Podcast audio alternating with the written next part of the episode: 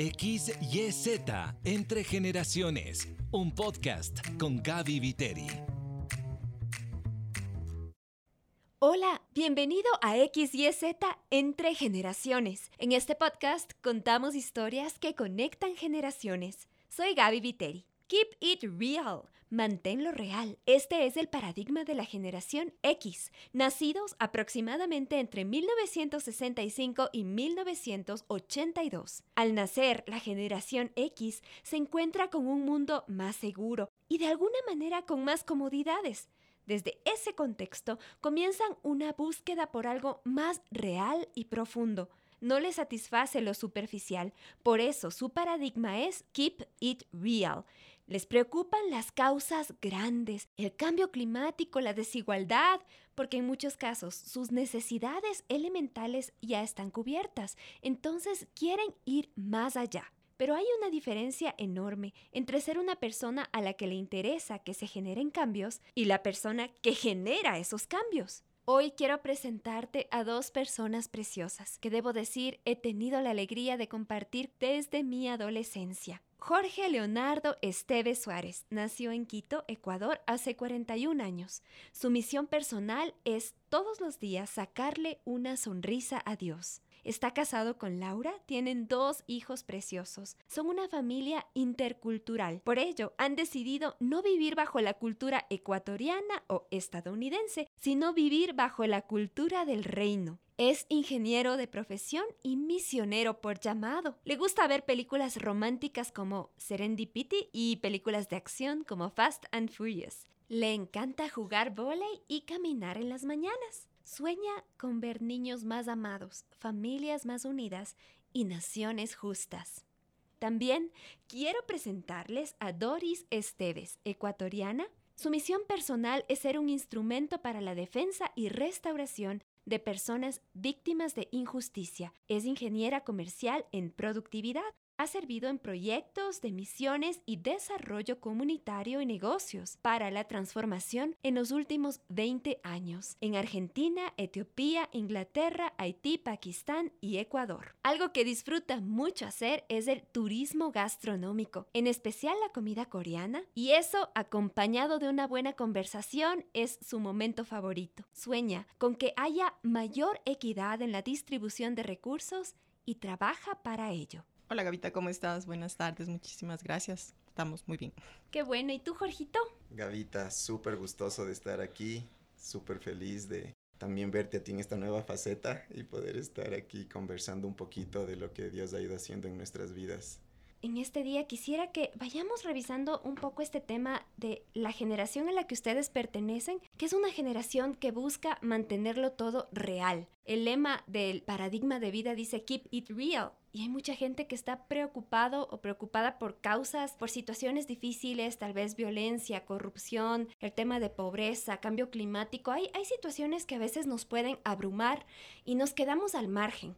Pero ustedes son personas que han ido más allá. Y Jorgito, ¿qué es lo que a ti te duele? ¿Qué es lo que movió tu corazón? Más o menos en el año 2015, una visita por Ecuador, yo vi una realidad muy fuerte y es que los papitos tenían que ser como policías prácticamente en las instituciones públicas de nuestro país, cuidando que sus hijos no estén envueltos en problemas sociales, pandillas, adicciones. Cosas que en realidad partieron mi corazón en ese momento. Regresé a Estados Unidos adolorido y hablé con mi esposa y dije, ¿qué podemos hacer para que esto sea diferente? ¿Cómo puedo ayudar a, a un país que yo dejé y que no lo vi ni lo conocí de esa manera. Así es como nació en realidad lo que ahora estamos haciendo. Dios fue moviendo diferentes piezas, inclusive mi, mi, esposa, mi esposa es una misionera que vino a servir acá desde el 2006 y entonces el Señor fue formando esas cosas y en ese proceso Dios para ese tiempo puso tres palabras muy fuertes en mi vida, alcanzar, equipar y transformar. Entonces el Señor puso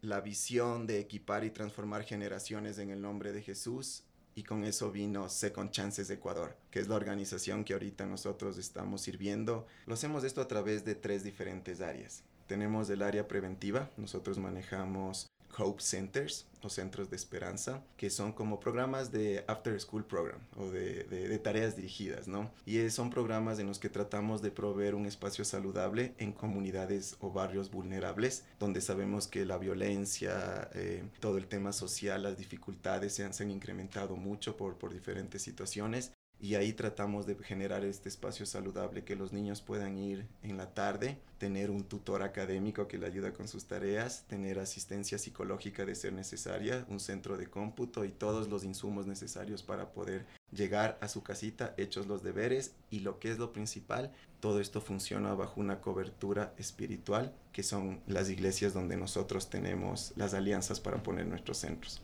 ¿Y dónde tienen estos centros?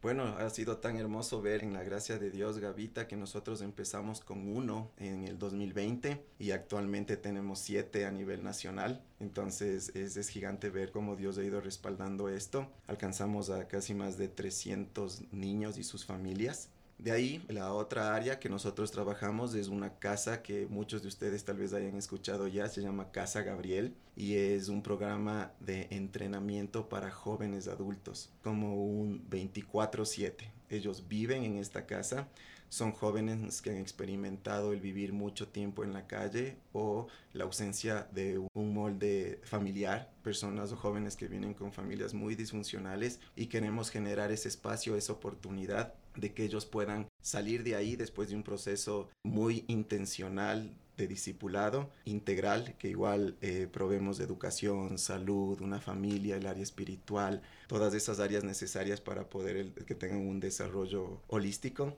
se gradúen como embajadores de Cristo. Wow, ¿cómo equipas de esa manera o cómo disipulas de esa manera a una persona que viene de un contexto tan difícil? O sea, no es un niño que creció en una familia tal vez con problemas y todo, sino que estás hablando de una persona que tal vez vivió en la calle. ¿Cómo pasa a ser un discípulo de Jesús, una persona en una condición tan compleja? Es que cuando hay una comunidad que puede ayudar a estos jóvenes, un grupo de profesionales, un grupo de personas que están detrás de todo esto, orando por ellos, viendo y siendo muy intencionales con los dones y habilidades que estos profesionales Dios les ha dado, tratan de invertir en las vidas de estos chicos. Primeramente hay que proveer una comida caliente, un lugar donde ellos puedan sentirse nuevamente esa estabilidad que necesitan después de haber batallado tanto durante años, puedan tener personas que estén encargados y, y dándoles verdad a su vida diariamente como son los padres de casa. Qué importante porque seguramente en el transcurso de su vida muchas veces escucharon cosas que bajaron su autoestima, que los anularon como personas, que les quitaron total esperanza en lo que podría pasar en el futuro y que alguien les hable de una manera diferente seguramente les da una nueva identidad. Y eso es lo que sucede en realidad, Gavita. Eso, vemos esa transformación es a través de que ellos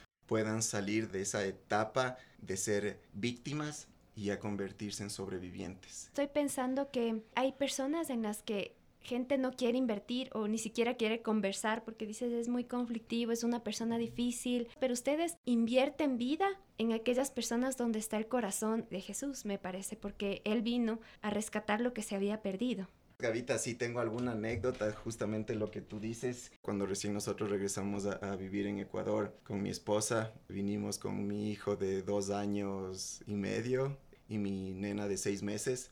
Vinimos para ser padres de casa, es más, de, de, este ministerio. Y estaba hoy subiendo las gradas con mi hijo en brazos que estaba poniéndole para una, una siesta y estaban con el volumen altísimo y le digo a uno de los chicos, por favor, ¿puedes ayudarme bajando el volumen porque estoy tratando de hacer dormir al niño? Y él lo único que me respondió es, así es como vivimos aquí. Si te gusta, está bien. Si no, pueden Si no, gracias. no venía para servir, nomás disculpará.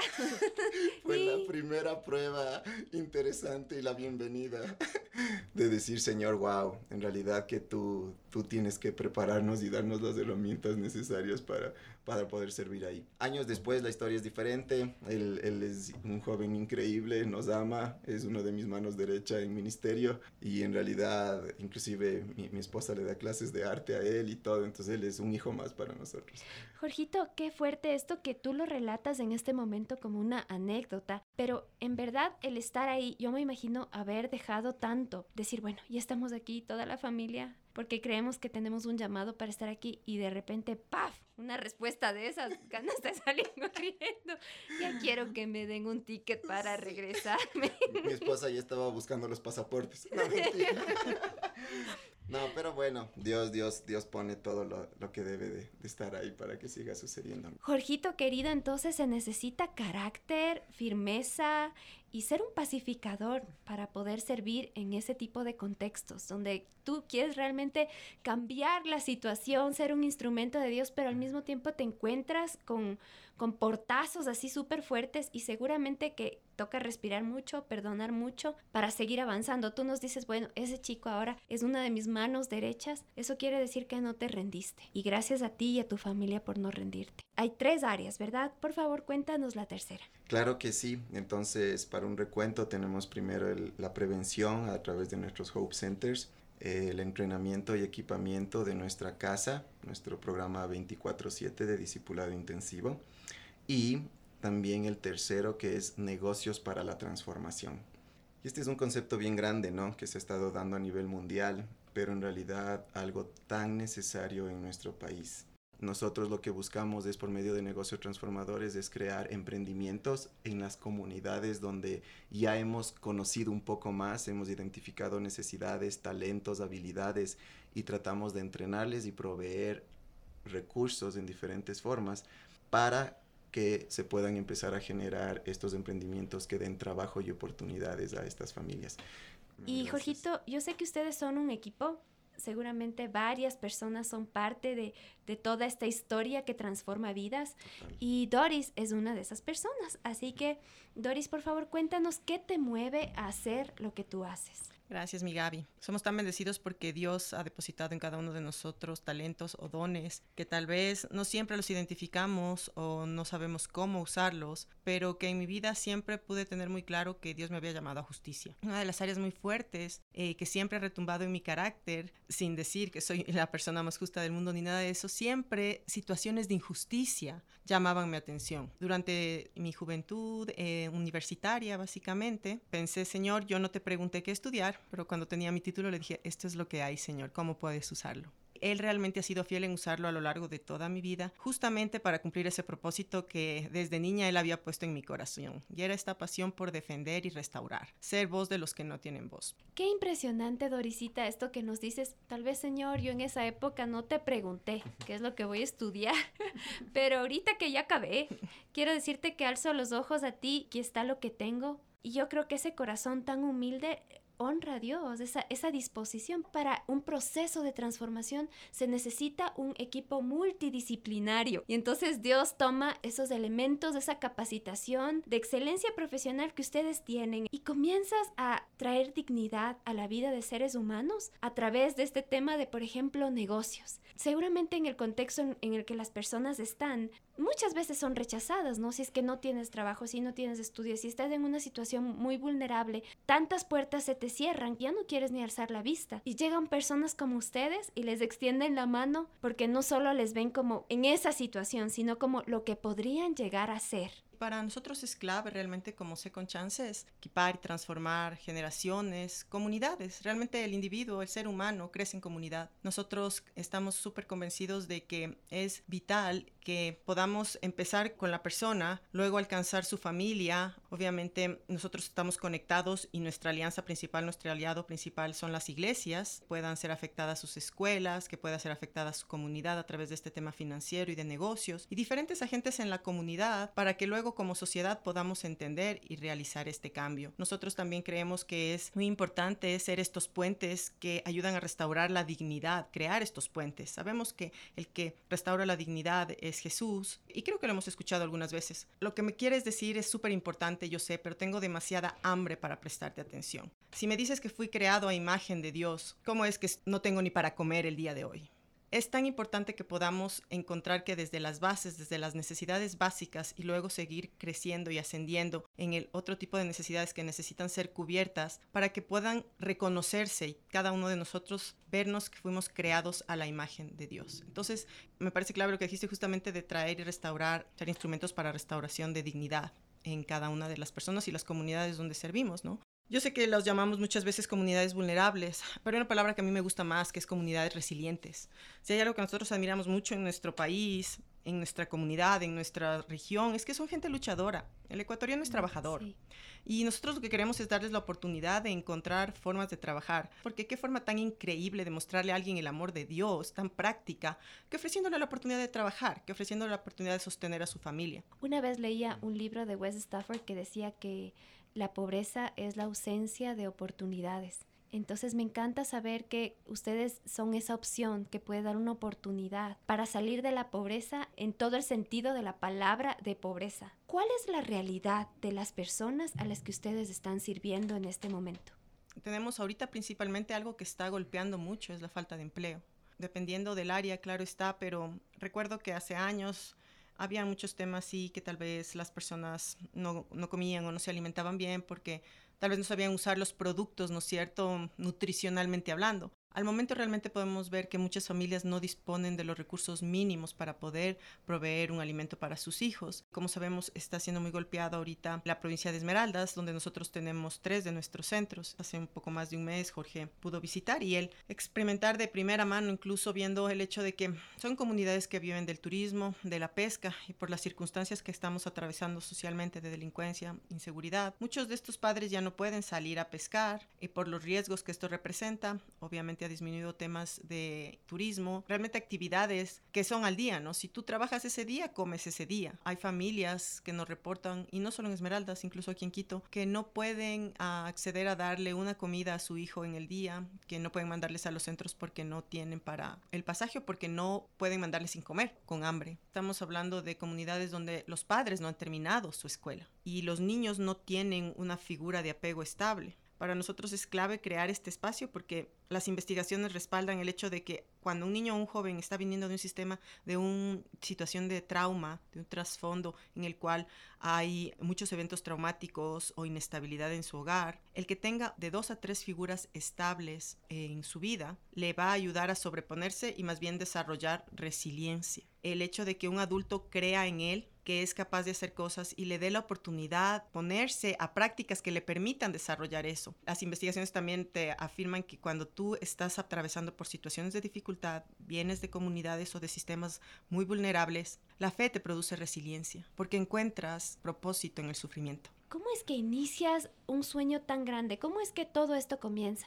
Bueno, en realidad eso depende, eh, yo pienso mucho del carácter de la persona que esté detrás de todo esto, de, de, querer crear la visión que Dios le puso y nos pone a cada uno, ¿no? Porque hay personas que son súper como detallistas y perfeccionistas y súper planificadores y ellos tal vez van a decir, bueno, yo empezaré el momento en el que tengo todo arreglado, todo está listo. Bueno, yo soy lo opuesto. Bueno, yo no soy así. yo no soy ese. Entonces soy mucho el de, de la personalidad más bien extrovertida que busco como bastante impulsivo. Entonces hay una frase súper chévere de los americanos, yo me relaciono mucho con esa que dice que construimos el avión mientras vuelas. Mientras vamos avanzando en el proyecto, vamos definiendo qué funciona, qué no funciona. Yo creo que hay pasos muy fundamentales y a veces puede sonar hasta muy espiritual pero la realidad es que cualquier cosa que uno arme en la vida, sea un proyecto, sea un plan de vida, sea una empresa, sea un ministerio, tú empiezas con los pasos asertivos y para mí eso es primero tú empiezas en oración, tú le pones a los pies de nuestro Señor, esto estoy sintiendo, esto me está incomodando. Él te aclara por medio del Espíritu Santo y dices motivaciones, a ver, ¿cuáles son las motivaciones para servir? ¿Son saludables? ¿No son saludables? ¿Viene de orgullo? ¿Viene de querer hacer dinero? ¿Viene de de quererte hacerte famoso, ¿de qué viene? Y ahí el Espíritu Santo empieza a trabajar en ti y yo vi que después vino un proceso de, ok, estás sanando cosas ahí, busca consejo, busca personas que estén en el medio, personas sabias, personas que has visto que ya manejan ministerios, que han hecho cosas muy similares, es más, porque no siempre tenemos que inventar el agua tibia. A veces nosotros queremos decir, ah, es que esto es algo único y solo es mío. Y no, no, no. ¿Por qué? Si hay inclusive ya organizaciones que lo hacen y lo han hecho muy bien, ¿por qué no investigar y decir, ellos están haciendo súper bien todo esto? ¿Cómo podemos complementar a esto que está sucediendo? Entonces de ahí viene lógico ya en el área técnica el tema de identificar el problema, esta comunidad, qué está necesitando. ¿Tengo yo las herramientas para ayudar a esta comunidad? tengo los recursos, entonces ahí em, empieza el, lado financiero, el lado de recursos humanos. Me parece crucial este tema de la motivación, porque a veces como en verdad lo hacemos para ser vistos y estamos en una época, en una generación en la que todo es visual, ¿no? Y me parece tan sabio el tema de los consejos, porque a veces como que uno dice, qué idea tan brillante que tengo, ya me lanzo. Y total es que te das contra el pavimento, porque no escuchaste a nadie y eso es parte de ser humilde también, ¿verdad? Mm. Por eso les animo a los que nos están escuchando que en realidad lo que Dios está haciendo en tu vida, si tú eres alguien que buscas obedecerle, Él no va a desperdiciar nada de lo que tú estés viviendo.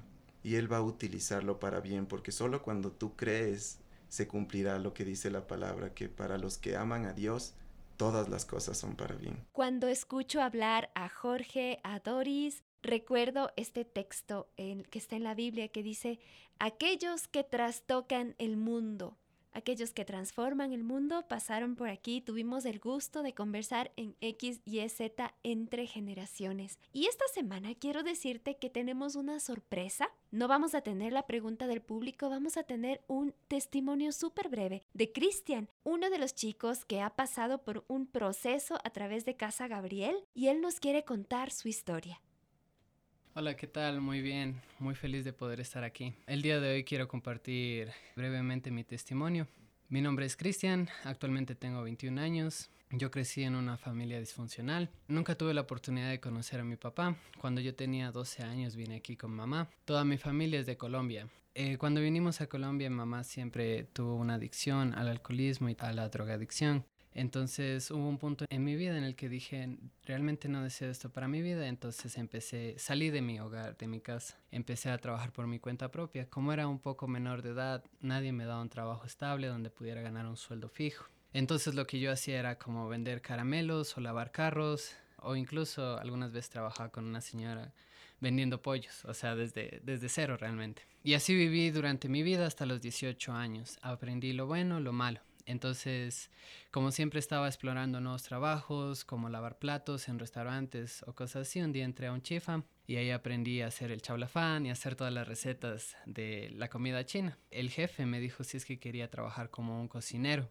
Entonces yo le dije sí y empecé a trabajar y a ganar un sueldo fijo. Pero usualmente como lo había hecho antes. Gastaba mi sueldo en amigos, fiestas, un poco de alcohol, drogas y otras cosas más. Así viví y llegó pandemia cuando yo tenía 18 años. Realmente no logré ahorrar el dinero y por esa razón me vi en la necesidad de vivir en la calle porque la señora del cuarto donde yo estaba rentando me dijo, ok, si tú no tienes para pagarme, entonces por favor sal porque tenemos un trato de que tú me pagas y puedes vivir aquí, si no lo haces, no. Empecé a vivir en la calle y un día un pastor me escribió y me preguntó acerca de mí, de mi estado y yo le empecé a contar de cómo, cómo había estado en los últimos meses eh, en la calle, algunas veces comiendo de la basura, viendo cómo podía yo sobrevivir literalmente y él me habló de una oportunidad de un ministerio que se llama Casa Gabriel. Y empezamos a hacer los trámites, los papeles, ellos empezaron a tener acercamientos conmigo para conocerme más y me dieron la oportunidad de entrar a Casa Gabriel.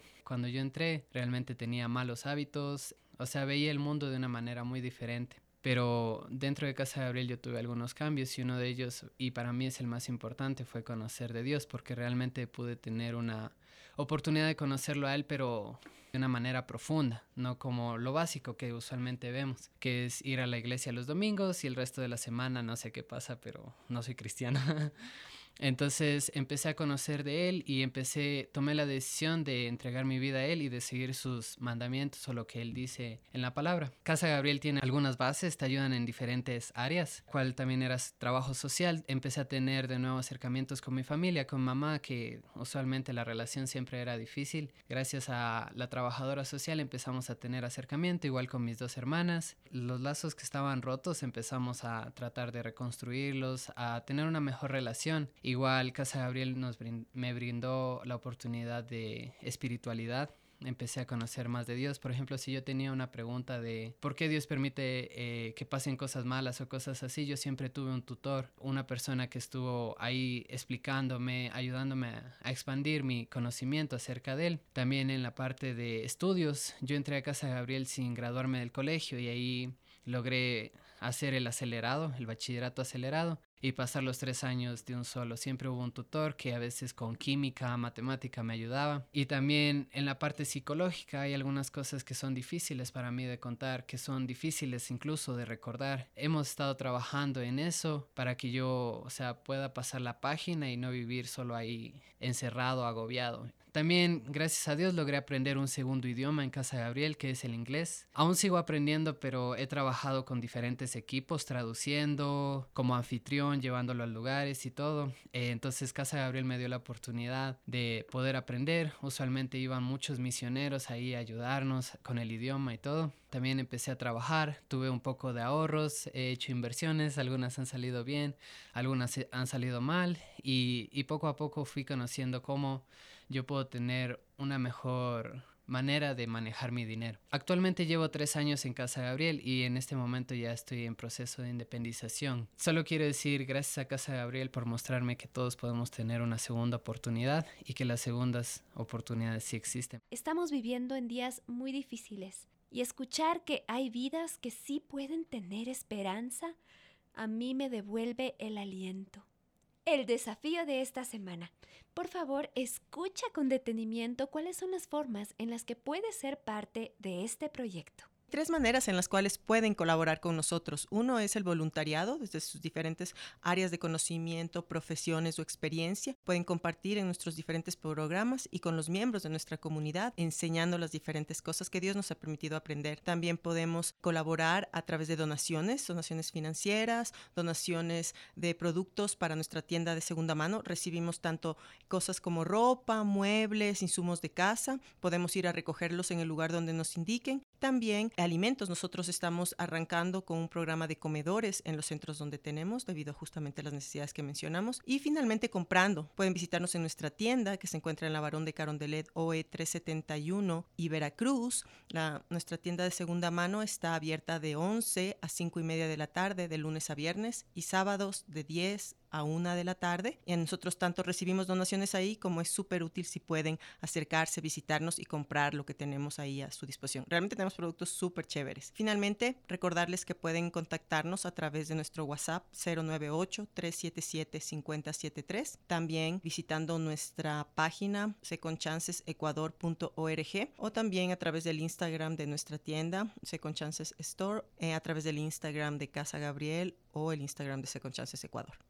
Y si es que vas a la tienda de Second Chances, por favor, tómate una foto y envíanos a través de nuestras redes sociales. Te puedes comunicar conmigo a través del Instagram arroba gaby.viteri Te espero la próxima semana para una nueva conversación que nos permita ir más allá de los paradigmas generacionales.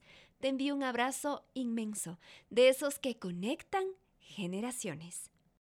Este podcast llega gracias al auspicio del Centro Médico Especializado en el Tratamiento del Dolor Músculo-Esquelético. El doctor Freddy Avilés es especialista en terapia del dolor. Están ubicados en Quito. Llama al 099 9719 641 099 9719 641 o búscalos en Facebook como Centro Médico Sin Dolor. Recuerda, la vida es mejor sin dolor. XYZ Entre Generaciones con Gaby Viteri. Una producción de HCJB.